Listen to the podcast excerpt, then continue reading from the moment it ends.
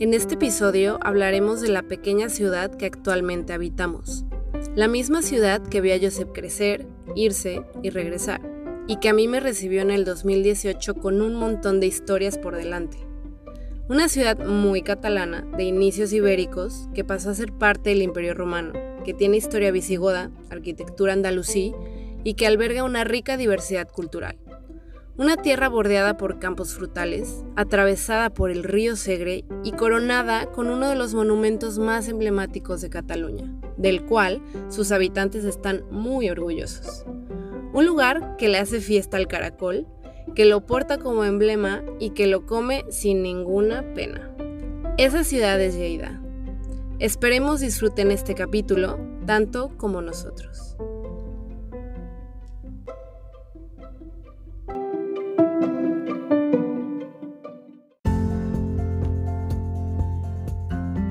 Hola, somos Marcela y Josep, chefs del podcast Hambre de Rutas, un diario no gastronómico de viajes para gente hambrienta. De experiencia, recuerdos, historias, ¿sí? ¡Rutas! ¿Te gusta con nosotros la cultura, curiosidades, lugares y delicias del mundo? Así que reserva tu lugar y, buen, provecho.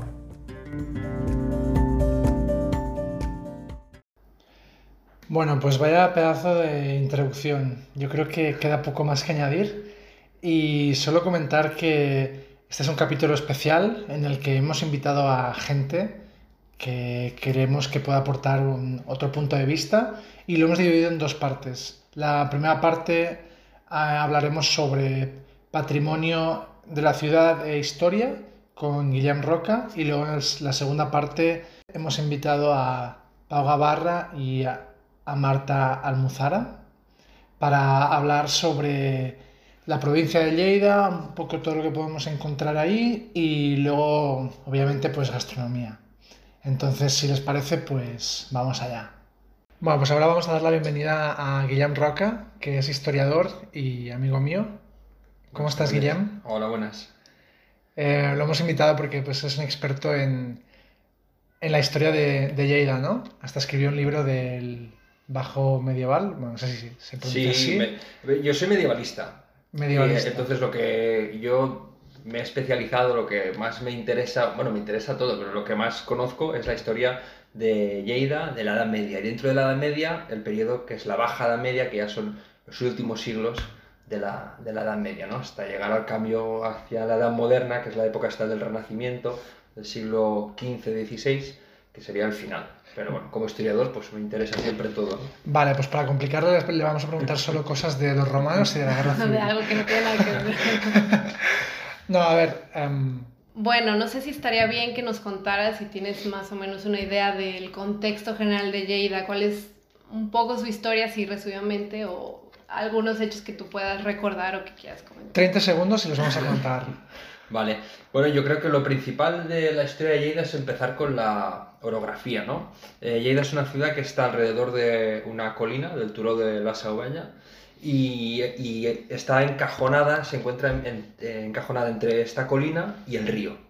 Entonces, un poco la historia va marcada, eh, la historia urbanística va marcada por estos dos elementos. Y luego, también es una ciudad que, si la ponemos en un mapa, es un cruce de caminos. Es una ciudad que conecta Cataluña con Aragón, el centro de Cataluña con Aragón y también el norte con el litoral. Entonces esto también va a marcar mucho su historia, porque siempre va a ser un cruce de caminos donde se van a encontrar los pueblos, con buenas y malas intenciones.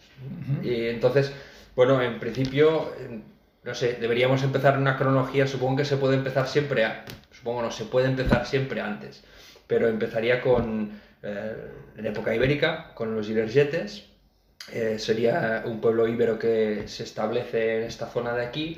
Luego vendrían los romanos, los romanos ya se establecen, lo sabemos seguro, en la colina donde eh, está hoy en día la catedral, la antigua catedral. Hay un trozo de muralla que aparece en, una, en, unos de los, en uno de los libros de Julio César, que es el que explica la batalla de Ilerda.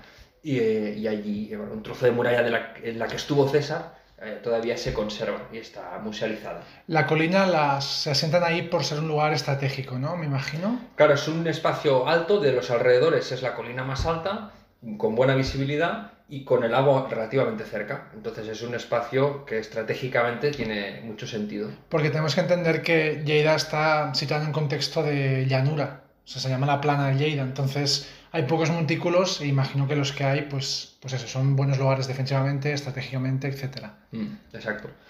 Luego, después de los romanos, cuando cae el Imperio Romano, vendrían los visigodos. Eh, tenemos muy pocos restos arqueológicos de la ciudad de la Lleida visigoda. Y luego de los visigodos vienen los musulmanes. Los musulmanes es algo interesante porque en la parte superior de la ciudad, encima de esta colina, construyen su mezquita al-Jama, que es la mezquita más importante, y el palacio de la Suda, que es el palacio del gobernador. Eh, estos espacios, luego, cuando lleguen los cristianos, van a seguir eh, igual. Se van, lo que pasa que van a, se, se los espacios de poder político, pero se sobreponen. Entonces, encima de la Suda, del palacio andalusí, van a construir el, Palacio del Rey, el Palau del Rey, y encima de la mezquita al-Jama van a construir la catedral, la, la El periodo de mayor esplendor de la ciudad es en la, es en la Edad Media. ¿Por qué? Porque en época andalusí la ciudad es una ciudad, el centro de poder está en Córdoba y la ciudad de Lleida está lejos de este espacio de poder. Entonces es una ciudad de provincias, muy alejada del centro de poder.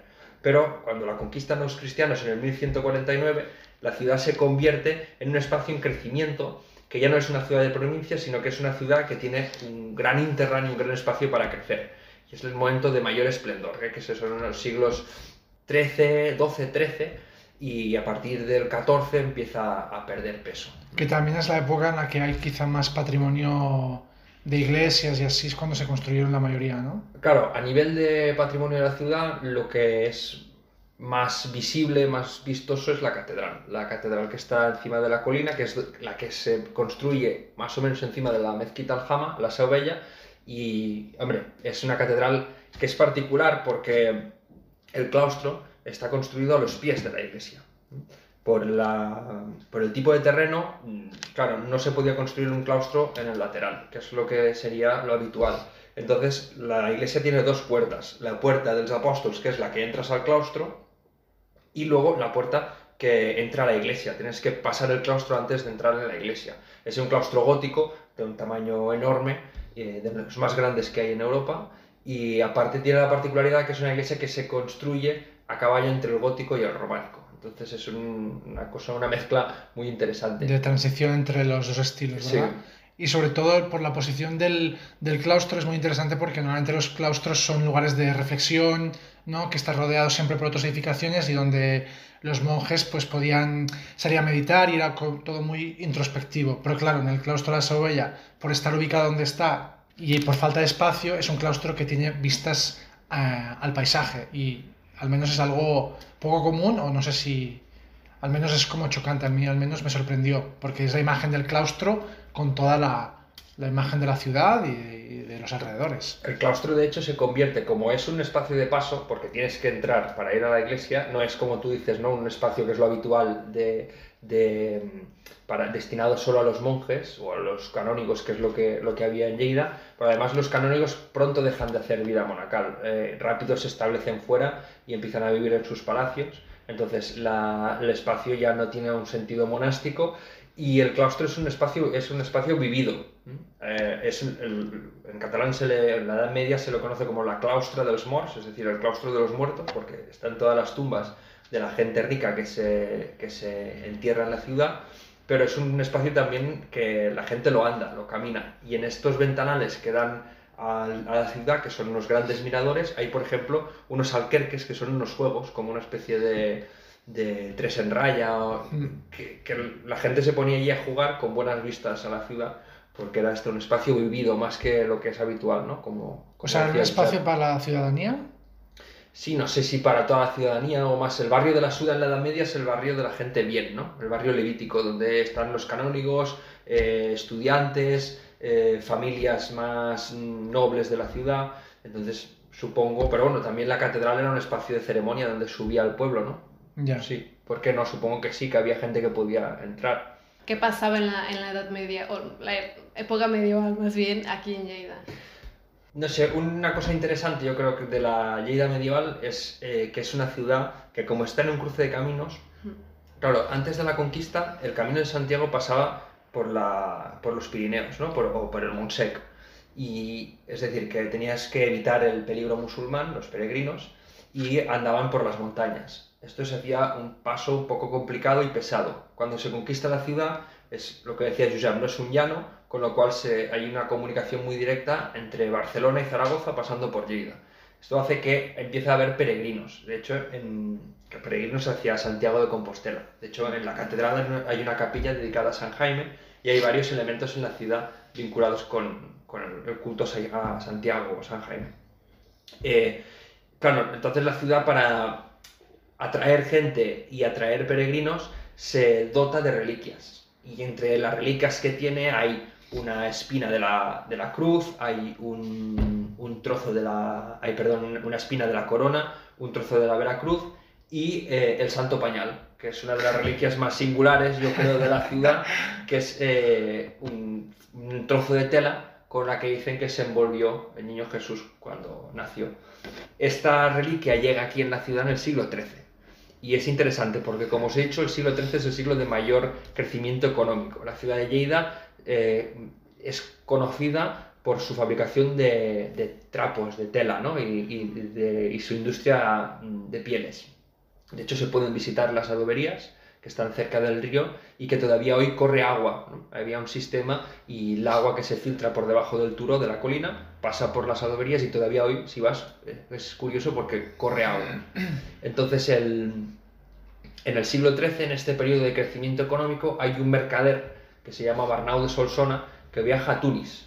Y allí en Túnez se enamora de una mujer que es una sirvienta del, rey. Ahora estamos entrando en terreno... terreno novelesco. Leyendas. Bueno, sí, sí, sí, no. O sea, sí, pero... Em, o sea, el, final se ve, al final se... Vale, perdón. No, no, sigue, sigue. el, el, este Arnau se enamora de esta mujer y esta mujer tiene una hija. Esta hija está en el harén del rey. Es su concubina principal, su mujer principal. Y él se enamora de la madre y deciden volver a ellas dos, a ellas dos las habían raptado en Mallorca y habían pasado a, ser siervas del, rey de Túnez. Entonces él, cuando llega allí, rescata a la madre y decide que se vuelven a Lleida. O, se van a ir a Lleida, de donde es el mercader Arnau. La hija, mm, como es la concubina principal, tiene cierta libertad para moverse dentro del palacio, ve que el rey tiene una reliquia que es el santo pañal y decide robarla y entregársela en secreto a su madre. su madre la esconde y no dice nada ni, a su marido. Llegan a Lleida, se establecen en Lleida, empiezan a vivir aquí y cuando ella muere lo dice a su marido. Su marido también la guarda y cuando él muere lo dice al obispo. Y a partir de ese momento la reliquia se incorpora a la catedral. Obviamente este relato tiene mucho de novelesco, pero sabemos que en este periodo hay un conflicto diplomático entre Jaume el Conquerido, el rey Jaime, que es el rey de la corona de Aragón, y el rey de Tunisia por este hecho. Entonces algo hay que hace que, eh, haya un problema, pero seguro que no está, bueno, no lo sé, ¿no? Pero aquí hay algo añadido, ¿no? De, para hacer la historia igual más interesante, no sé. Pero aquí estaba el Santo Pañal y había gente, peregrinos, que iban a...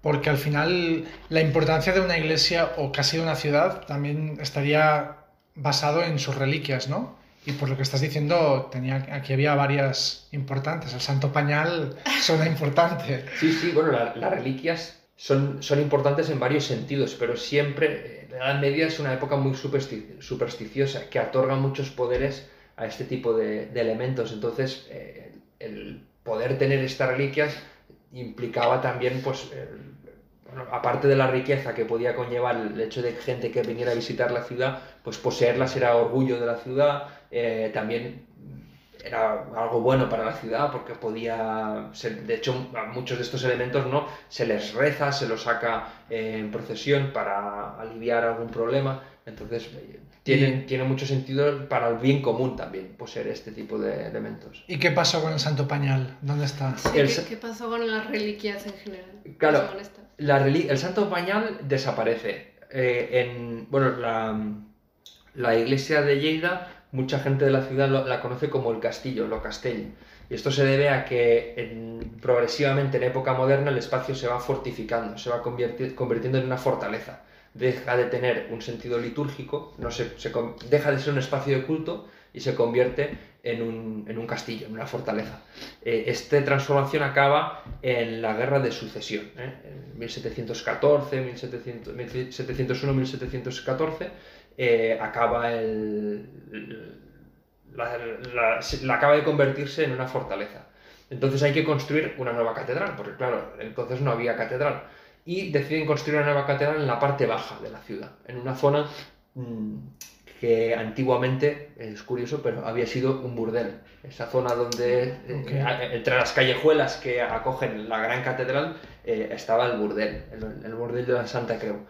Al construir la catedral, construyen una capilla pequeñita al lado, que es donde estaba la reliquia, el Santo Pañal. Durante la Guerra Civil allí cae una bomba y la reliquia desaparece, no se sabe, se dice que una parte llega a manos privadas, eh, creo que hoy en día no queda nada, o si queda, quedan algunos fragmentos de hilo, mm. pero eh, se perdió.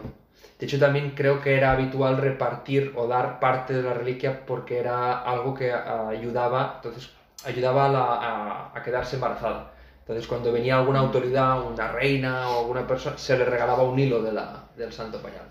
Y poco a poco me imagino que eso quedó. se, fue reduciendo, exacto. Y, y, luego ya en la guerra civil se destruye la capilla y desaparece, se le pierde la pista. Y en la ciudad, ¿qué monumentos podemos ver referentes a esta época? Para mí, eso ya, claro, es de formación profesional. Yo, como historiador, y me he dedicado a estudiar los hospitales. Entonces, el edificio más interesante para mí a nivel de, arquitectura y de historia es el antiguo Hospital General, que, es el hospital. Hoy en día está el, Instituto de Estudios y Learnings. Es un edificio que está justo delante de esta nueva catedral que se construye en el siglo XVIII. Hospital de Santa María. El Hospital General de Santa María, exacto. Yo, a ver, antes, bueno, para que la gente pueda ubicarlo en un mapa cuando vaya a visitar la ciudad de Lleida, todo lo que estamos comentando se encuentra en, en la calle Mayor que es, no sé, supongo que sería un antiguo camino por donde pasarían, no sé si, porque es una calle peatonal que es muy larga y, todo, y encuentras muchos edificios pues así medievales, la, la misma catedral nueva, entonces, bueno, lo pongo como referencia porque creo que también es uno de los, de los, lugares que hay que, que, visitar, pero bueno. Sí, no, es, es, es, justo eso. O sea, la, calle mayor es el, eje que divide la ciudad de, de, un extremo a otro y que ha sido siempre el espacio principal que lo ha ido organizando, la vía principal que la ha ido organizando, entre, al menos en la Edad Media, entre la calle Mayor y el Carré Caballes. Y en época romana era un poquito más hacia la estación de tren, la ciudad se, se ubicaba en esa zona de allí. O sea, la calle Mayor ya era el, el eje principal de la ciudad medieval. En la, media, en la Edad Media, sí. De hecho, en la Edad Media, eh, más estrecha en varios tramos, porque había zonas donde había más casas, pero hay un espacio de la calle que se llamaba el, la, la, calle de la carnicería y de la, pesca, y la pescatería, que allí estaban todas las, las mesas donde la gente eh, vendía la carne, vendía el pescado, en callejuelas estrechas, o sea, era el centro de la vida pública. ¿no? Ok, bueno, regresando al tema del hospital, de Santa María. ¿O cómo lo llamaste? ¿Hospital? El Hospital General. Bueno, el hospital, sí, el, el hospital es, algo habitual, las ciudades medievales tienen varios hospitales. Eh, son eh, casas particulares de fundadores que dan su casa o que dan un edificio para crear allí un hospital. Entonces son casas que no tienen un uso particular como hospital, sino que se han reconvertido al uso de hospitales. Eh, en Lleida había varios, llega a haber hasta 12, 13 hospitales funcionando al mismo momento. Espacios pequeñitos con una capacidad de acogida muy limitada. ¿Qué pasa? Que, claro, en la Edad Media, ¿no? 1348 llega la peste negra. A partir de 1348 hay varias eh, crisis, eh, brotes de peste que van generando más, más pobreza. Hay también una nueva concepción de la pobreza. Al, pobre se lo ve de una forma mm, negativa, se lo ve como un criminal, se lo ve como un posible portador de enfermedades. Esto hace que en varias ciudades haya un cambio de paradigma y se empiece a pensar en otra forma de gestionar eh, los hospitales. Hay que eh, añadir o especificar que en la Edad Media un hospital es más como un hospicio. Eh, es un espacio de acogida de pobres, de pobres que son de fuera de la ciudad. La gente de la ciudad pobre se acoge a las redes de solidaridad vecinal. Tienes un vecino, tienes un familiar que puede cuidarte, te vas allí. Pero los, los curan o simplemente los mantienen ahí hasta que se mueran. Ah, buena, buena pregunta. No, o sea, los curan, era un espacio de, de cura. Con sangre, quitando la sangre, ¿no? Y estas cosas que vemos en las películas. Sangrías, la sangría. Sí, lo que pasa es que tenemos una, im- una imagen de la Edad Media como... Yo hace un- unos días en, en un curso lo hablábamos porque eh, les puse una proyección de un fragmento de eh, Los Caballeros de la Mesa Cuadrada de Monty Python. Sí. Hay un momento en el que se ve una ciudad medieval y hay un señor que va gritando, traed a los muertos, traed a los muertos, está todo lleno de barro, la gente sucia, rodando por el suelo. eh, y un- tenemos esta imagen de la Edad Media. Pero la Edad Media era bastante más eh, colorida, más viva, mucho más alegre que no, que no esto. Entonces, el- los, los hospitales son espacios de cura se había dicho, ¿no? Los hospitales son los- las antesalas de la muerte, la gente iba allí a morirse.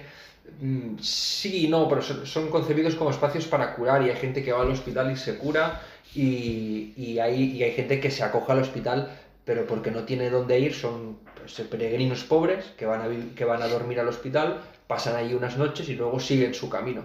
Claro, otra cosa interesante de la Media es la pluralidad de, de oficios médicos, ¿no? de profesionales médicos. Mm, hay médicos que van al estudio general, que esto también, Lleida es la primera universidad, el primer estudio general de la Corona de Aragón en territorio hispánico. O sea, se funda en Lleida en 1300 la primera universidad y entre varios estudios tiene los de medicina. Y claro, en el hospital, aunque no haya personal médico contratado, lo, empezará a ver a partir del siglo XIV y en el siglo XV ya será muy habitual ver médicos y cirujanos atendiendo a los pacientes de los hospitales. También hay un personal médico asistencial que son los mismos hospitaleros, em, eh, esclavos, gente que trabaja, sirvientes que trabajan en el hospital, que por su contexto también sabrán curar. Y en esto tienen un papel muy importante las mujeres que trabajaban en los hospitales, que se encargaban de curar a, a los enfermos y que tenían una vocación de cura y que mm, por ser mujer eran también transmisoras de un saber que, que se aplicaba en esos hospitales que tenía que ver con curar a los enfermos. em, entonces, por eso que sí, eran espacios, obviamente no, no- nada comparable con los hospitales modernos, pero eran espacios de cura y, y la gente se curaba. Ya. Otros se morían también, lógicamente.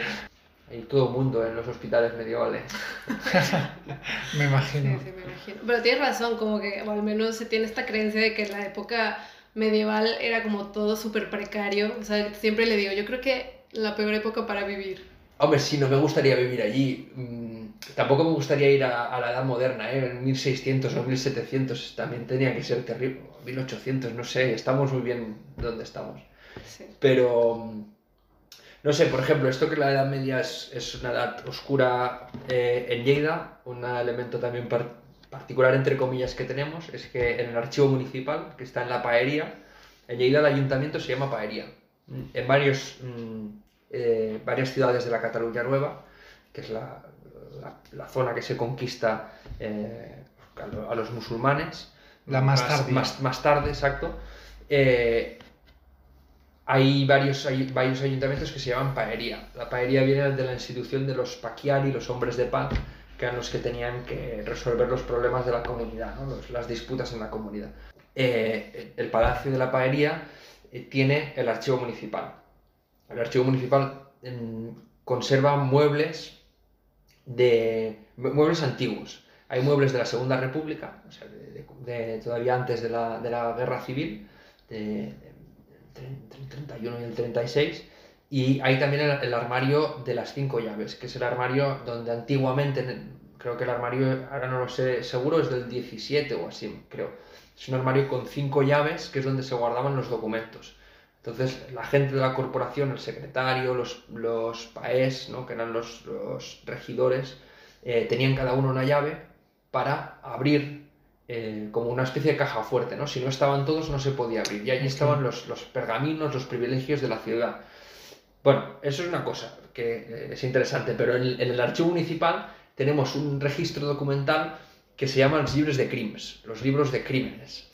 Y es una serie documental que abarca desde 1300 hasta 1701. Y estos son procesos judiciales que juzgaban aquí en la ciudad de Lleida el Begué, que era el representante real, acompañado de los paes, de estos representantes municipales. Entonces explican, sí, algo sórdido, porque son violaciones, palizas, robatorios, asesinatos, pero ves, a través de esta lectura, ves todo el entramado de relaciones personales que había y no es para nada una sociedad puritana, eh, fácil de escandalizar, muy regida por la religión. Obviamente tenía la religión un papel importante, ¿no? Pero mm, es una sociedad muy alegre, muy, muy de cara a la calle, al juego, a, las relaciones con los, los, vecinos, ¿no? a crear un ambiente de festivo y no será hasta más tarde, hasta la época moderna, que la cosa se volverá más, más dura o más compleja. Hemos hablado de, de, aquí de la época medieval, pues bueno, obviamente de, la Saubella, ¿no? Como transición de románico y gótico, luego del, del Hospital de Santa María, que también es un buen ejemplo de arquitectura eh, gótica civil, luego de la Paería, que también es, también es gótico, ¿no? digamos, todo el edificio. Hay una, hay una restauración que se hace en principios del siglo XX, bueno, igual tú lo sabes, ¿no? Que, que, cambia bastante la estética de. Sí, se, se, añaden como unos arcos, creo, en la parte de arriba el Museo de la Paería, ay, perdón, la Paería, que es, digamos, el ayuntamiento, para que nos entendamos, también lo puedes visitar y puedes ir a la parte baja, que hay una mazmorra, supongo que lo has mm, visto. La morra. Los grafitis que hay ahí, mm. grabados en la piedra, que es súper interesante. También puedes ver em, la parte por donde llegaba el río, ¿no? Que por allí podrían llegar las, los barcos. Claro, como pasa en todos los yacimientos arqueológicos, lo que hay ahí abajo es una superposición de estructuras, de salas que es difícil entender lo que está pasando ahí abajo, porque hay varios momentos cronológicamente superpuestos claro. y hay un sitio que se ha interpretado como un posible embarcadero cerca de, del río, pero justo después no tienes unas escaleras que llevan a la mazmorra donde están los grafitis. Sí, sí, sí, se ve superpuesto todo. Exacto. No, yo más que nada comentaba todo esto para ver qué otros lugares de patrimonio histórico o artístico podemos ver en la, en la, ciudad. Por ejemplo, a mí ahora se me ocurre las iglesia de San Llorens. Sí, todas las parroquias, las que quedan, porque las, las hemos ido perdiendo. Claro. La, o sea, la, ciudad se divide siempre en la Edad Media en, en parroquias. La, bueno, en la Edad Media y en la Edad Moderna, y las parroquias son lo que marcan la, administración, el registro, ¿no? Se lleva a través de la parroquia. Y en Lleida a ver, ahora de medievales solo quedan la de San Martí y la de San Llorenç. San Juan se tira al suelo y los restos están en un aparcamiento justo debajo. Queda la iglesia moderna de estilo neorrománico, ¿no? Sí, sí, sí. Eh, la de Madalena se destruye también con una explosión, se dice, durante la guerra del francés, que hay un sabotaje en la ciudad, explota contra los franceses que en ese momento están aquí dentro, explotan un, polvorín y de la explosión eh, se destruye parte de la muralla y la parroquia de Madalena. Y las que dos que quedan son San Martí y San, San Martí, que es románica, mm. y luego San Llorenç, que es gótica. Bueno, yo diría que es completamente gótica, ¿no? sé si tiene... Bueno, quizá tiene el centro es románico y los mm. añadidos góticos, ¿no?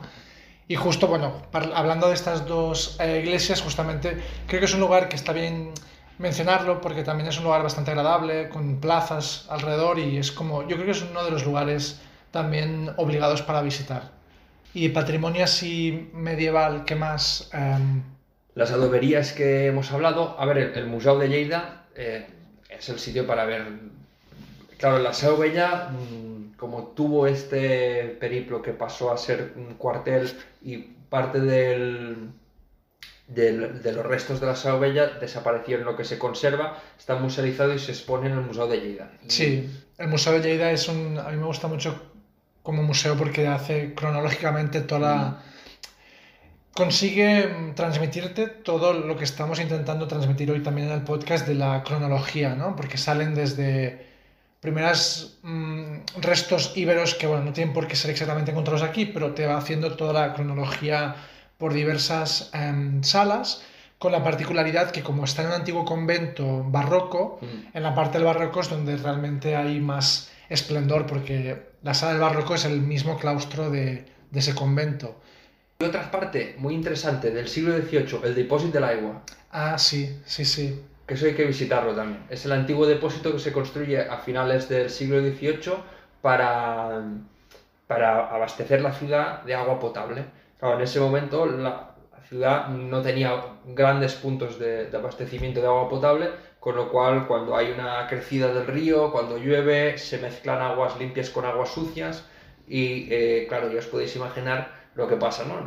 Epidemias, mm, problemas de salud. Entonces, eh, Blondel, eh, que es el, el marqués de Blondel, que es el gobernador de la ciudad, hace esta obra, que es un gran depósito de agua, que no sé si cabe, pues cabe muchos litros, es muy grande. Eh, Es- Muchos. muchos. Sí, es que, no, pero lo digo porque eh, hicieron el cálculo. uno- Más uno- de 20 litros. Sí, más de 25. Eh, hicieron el cálculo uno- unos chicos. Ah, vale. y- y que ahora no sé si era un millón, no sé, pero. Ya, ya, bueno. Tampoco, sí. Es un espacio, pues, tiene algunos pilares y es así todo cuadriculado y la verdad impresiona cuando lo visitas porque todavía, bueno, como que en cierto modo todavía llega un poco de agua, está todo muy húmedo, pero no sé cuando, no sé qué te transmitió a ti cuando lo fuimos a visitar. porque puedes visitarlo gratis, ¿no? También hay como Mm. algunos días que te dejan pasar.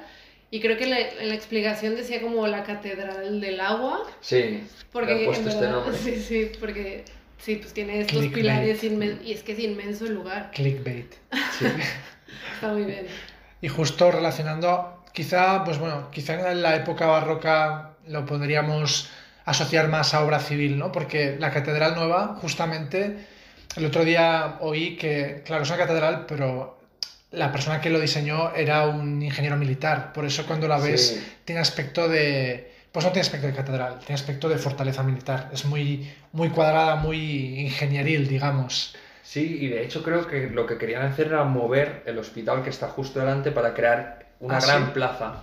Ah. Eh, que, claro, la catedral está como encajonada, la fachada, entre en la calle mayor que hablábamos antes y justo delante está el hospital. Eh, Entonces creo que querían mm, trasladar el hospital, bueno, tirarlo o trasladarlo. Ya. Por suerte no lo hicieron porque, bueno, a mí me gusta más el hospital que la catedral, ¿no? Sí, obviamente. Y Más luego, bonito. Quería preguntarle a, a Marcela, que es la única que no es de Lleida, a ver si nos puede explicar qué hay dentro de la catedral, que es algo como muy característico de la ciudad. Yo lo he explicado varias veces, no sé si me has llegado a escuchar Supongo que alguna. hablas de esta leyenda, ¿no? De la Virgen del Blau. Ajá, a ver Ah, si nos la puedes explicar. Bueno, a ver, lo que recuerdo es que pues estaba el maestro escultor haciendo la Virgen o la imagen de la Virgen y creo que se tuvo que ir o algo así y estaba su alumno que la terminó. Y cuando regresa el maestro se supone que la ve que le quedó como muy bonita o mejor de lo que a él le tendría que quedar, entonces la quiso destruir y no pudo y le salió, o sea, como no la pudo destruir le salió como este blau que es el, en México le decimos morete, Sí, morado. Sí. Y esta es la leyenda, ¿no? De que, exacto, sí, sí. Bueno, y la Virgen, ¿no? Tiene esta... Sí, la Virgen o tiene sea, pues tiene el blau. el blau. Todavía. en la cabeza, ¿no? en la- Sí, en la frente. En la Pero yo- el final no, no sé, ya no me acuerdo, ¿eh? pero no era algo como que tiraba el martillo, Sí, rebotaba. rebotaba y lo mata. Sí, pero eso es mata. como... Es mucho más macabro, claro. Eso- ya no me sí. lo sabía, eso ya no me habías dicho. Yo no lo había explicado así porque me parecía muy macabro. Y digo, no sé, ya, la gente no se lo va a creer. Si ya es difícil de creer que le salga un morado. Bueno, pero porque es la Virgen y es algo, ¿no? Es un, un milagro. Ok, si seguimos avanzando en el, en el tiempo, ¿qué más podríamos comentar de patrimonio o de historia? Ahora ya empezamos en terreno complicado del que no sabe, así que le podamos a poner en algún aprieto. En algún... No sé, hombre, para visitar una ciudad, yo, si me preguntaran a algún turista, ¿dónde irías? Sí, tus lugares favoritos que recomiendes. Por ejemplo, los Camps de Lisis, creo que es un buen sitio para pasear. Eh, además, si vienes en época de fiesta, pues aparte del espacio que es este tipo de jardines, ¿no? Como... Sí, no sé. o siglo XIX, quizás, sí. Eh, que es unos jardines ¿no? con fuentes, muy bonito, y, y es donde se hace la Playa del Caragón, donde se hacen las fiestas. Y luego el Museo del Agua. El Museo del Agua es el espacio que gestiona eh, la Catedral del Agua que decíamos antes, el depósito, Y eh, aparte tiene unas instalaciones en el antiguo campamento de la Canadiense. La, la Canadiense es una empresa que viene a... Ahora, si me escucha el Mark Sanz, que es el que lleva el Museo del Agua, me va a reñir porque no me lo sé bien. Pero es la empresa que gestiona todas las presas que se construyeron en una, en, la, en una parte del Pirineo, ¿no? Justo este museo nos falta y a mí también me lo han recomendado ya mm. algunas veces. Vale, pues no lo anotamos y vamos. Sí, sí. Me iría bien a mí ir también, ¿ves? Para mejorar la explicación. No, está perfecto. Luego creo que nos ha faltado hacer algunas menciones quizá de, mm, de cosas que ver de la época romana y musulmana para la gente que venga aquí y quiera visitarlo. Justo antes comentábamos que quizá había pocos elementos, pero yo creo que la, mm, la parte de muralla es interesante. Luego también en la parte del, digamos, de los cimientos del del auditorio está una mm, vila romana también, que es interesante. Luego, ¿qué más podríamos ver así de patrimonio romano? Hay mucho en, el, en, el, Museo de Lleida. Ah, vale. Allí hay, partes puestas, sí, porque hay mosaicos, hay varias piezas, que se han encontrado, monedas, em, cerámica, que está musealizada allí. Eh, del, de la muralla vamos a hacer también una pequeña crítica, que la muralla románica está musealizada con, con, una especie de techo de hormigón. Ah, sí, sí. Y la verdad es que si vas a visitarla, es más bonita por la historia que implica, que tiene detrás, que es la de la batalla de Ilerda, cuando Julio César llega aquí para enfrentarse a los, a los eh, pompeyanos, a los partidarios de, de Pompeo, y, y, sus hombres se, se ven... Eh, acorralados, ¿no? Entre la muralla y les están disparando desde encima de la muralla y entre otro grupo de soldados que les está mm, presionando. al final consigue escapar y César se las ingeniará para poder ganar la batalla de Ilerda, que la batalla final no es en Lleida, sino que creo que es un poquito más abajo. Pero eh, la muralla en sí, ¿no? Cuando llegas allí piensas, ostras, podría estar más bonito. Ya, ya, ya. Podría, se podría arreglar un poquito más. Cambio de época porque nos ha faltado una cosa. Vuelvo a la, Edad Media. Que, ¿Cómo no? ¡Qué sorpresa! Que es la Cuirasa, el, barrio judío. Ajá. El barrio judío. En la ciudad de Lleida, eh, en, el espacio comprendido entre la calle Mayor y el Carré Caballés, estaba la, judería. En Lleida la judería tiene un nombre particular que es el de Cuirasa que es un nombre que deriva del tipo de fortificación. En castellano, la coracha es una fortificación eh, de época andalusí, que, bueno, el origen es andalusí, luego se, se, se, sigue haciendo, que creo que es un, tramo un, un tramo que sale de la muralla principal. Bueno, aquí también había este tipo de coracha que envuelve el, el barrio judío. Es un barrio mm, que se ha excavado recientemente y que se han encontrado restos materiales muy, muy potentes. ¿En qué calle sería exactamente? Eh, Carré de los Dolos, esto si, si subes Carre Caballés, a mano derecha. Justo al principio a mano derecha. Y es ese... O sea que se ve como solo unas maderas, ¿no? Sí. También es de estas cosas que hay que arreglar. Porque con el tiempo se ha ido degradando. Pero también los restos son, son interesantes y, y cuando se, se enseña el material yo creo que va a ser muy chulo porque había cosas muy, muy potentes. Hay una casa que ahora está toda tapada con geotextil porque hay que aumentar la, la excavación. Pero en la casa, en 1391, hay un, una revuelta contra los judíos en toda la península ibérica o en varias ciudades de la península ibérica. Empieza con unas prédicas que se hacen en el sur de la península muy bestias contra los judíos y la revuelta empieza a subir y en muchas ciudades la gente le da como un arrebato y entran en, las juderías a convertir por la fuerza o a matar a los judíos. Era la forma de culpar de culparlos de los problemas que pudiera haber, ¿no? No es la primera vez que pasa. En la, cuando la peste negra, también hay gente que entra en las juderías a matar a los judíos culpándoles de, de la peste, de la enfermedad. Porque en esa época convivían en las mismas ciudades Mm, cristianos, musulmanes o judíos? ¿O los musulmanes ya estaban expulsados o se habían reconvertido? ¿o cómo era? Depende de la ciudad. Aquí, por ejemplo, en Lleida sí había una, una, la morería que se le llama en la, documentación medieval aparece ¿no? una, una ciudad donde vivía la población musulmana. Una, una, zona, perdón, un barrio. Manteniendo su credo. Sí, sí, sí, manteniendo su credo y, y pasará en varias ciudades de la península. Y las, los judíos igual, en 1492 se expulsan los judíos de, la, de, la, península ibérica y de los reinos de los reyes católicos. Y el, y el barrio, la casa, es, la, es una casa que los arqueólogos, los arqueólogos han podido estudiar muy bien que se quema en 1391. Entonces, en medio de la violencia, alguien lanza una antorcha dentro de la casa. La antorcha quema una, una alfombra de, de palma, de, de, tejido de, vegetal, ¿no? La quema y, claro, empieza a arder. Entonces, el techo de arriba se colapsa, apagando el fuego y conservando todas las cenizas, carbones, material quemado debajo de este, techo que se ha, nuestro Pompeya, Nuestro Pompeya sin volcán. Sí, exacto.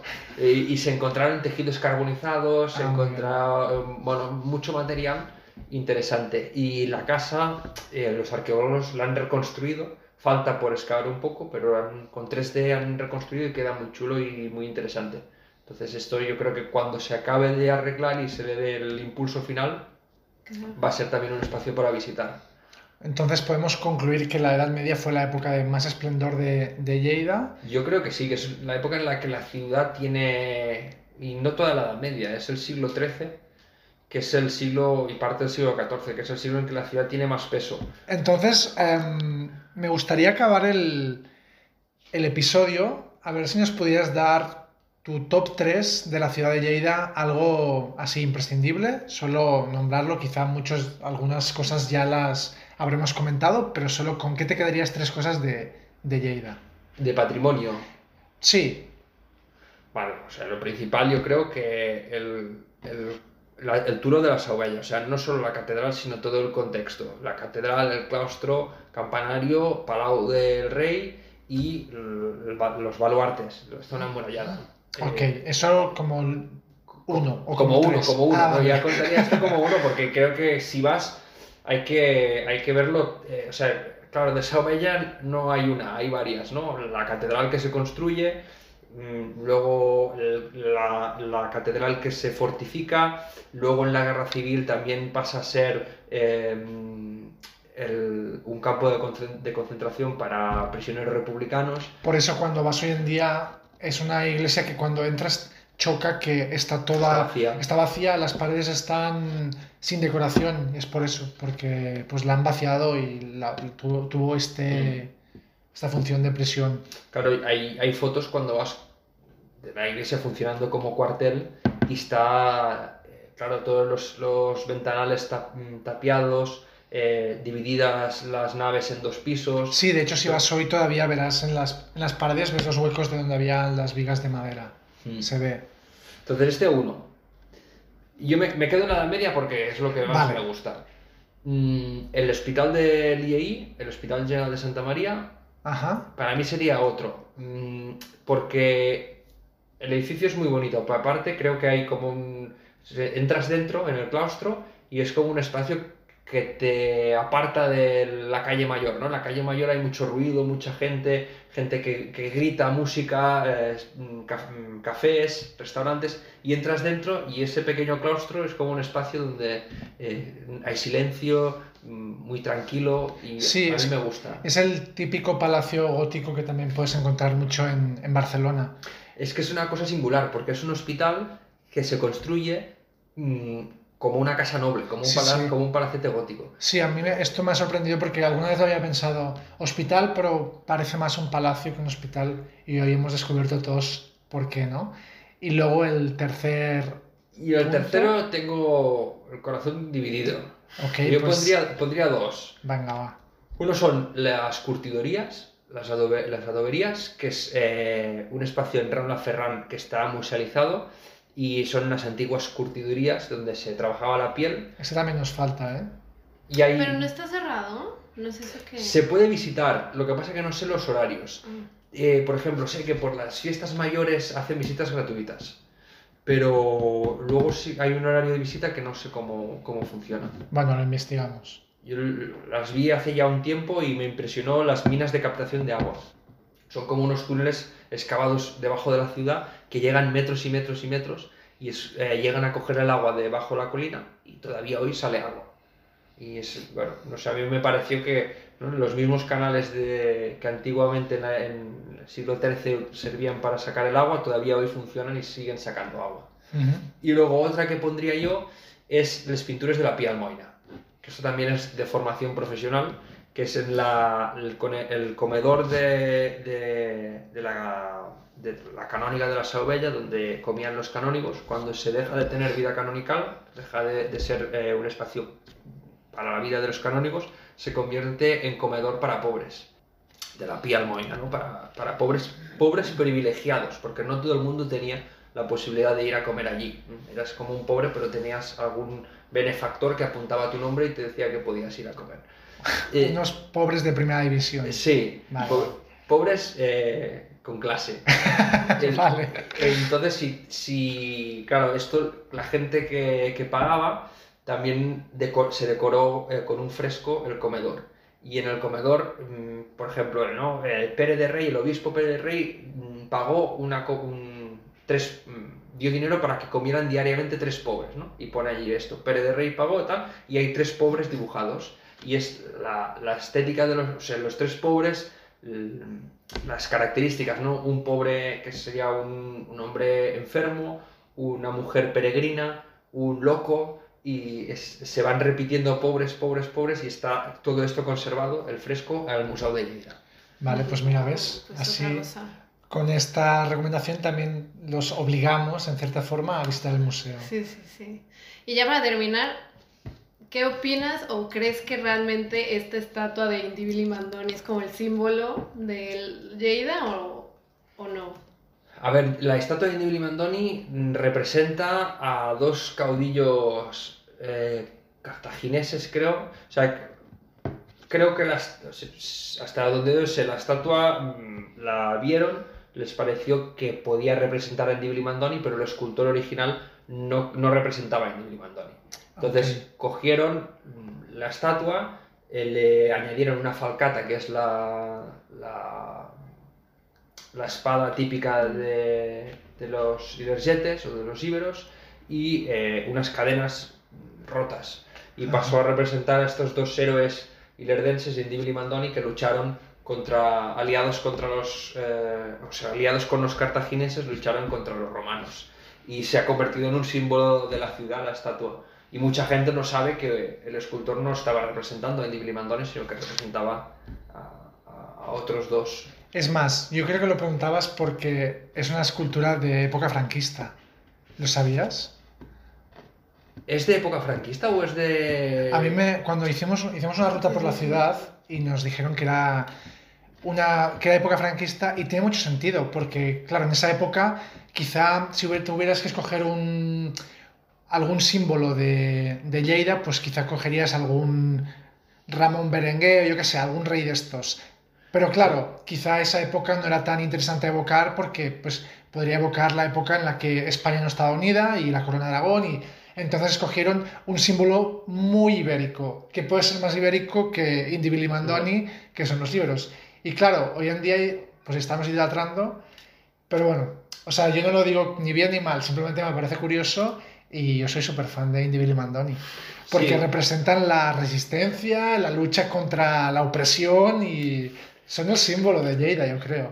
Son, sí, eh, cada, a ver, en esto cada época marca, yo creo, sus símbolos. Y no sabía que fuera franquista, pero por ejemplo, con el nombre de las calles se puede ver.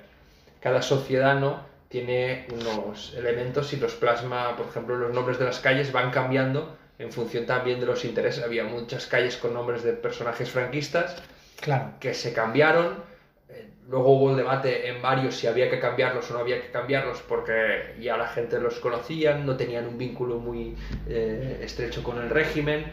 Mm, luego ahora se están poniendo nombres muy también vinculados con la, con la actualidad, más feministas, más plurales.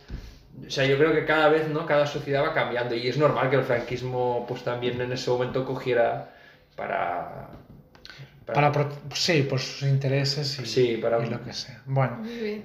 Bueno, pues es que podríamos ah, pasar horas no hablando de este tema, que está muy bien, pero agradecerte tu tiempo y que nos hayas compartido todo esto. Bueno, a vosotros, el rollo que os he pegado que habéis tenido que aguantar aquí. No, yo creo que ha sido muy interesante y bueno. todos hemos aprendido muchas cosas sí, y yo sí. creo que hayamos hecho que la gente tenga interés y quiera visitar nuestra hermosa ciudad y de la cual nos sentimos muy orgullosos. Entonces, pues bueno, nos despedimos y gracias por haber venido, Guillermo. Muchas gracias. gracias.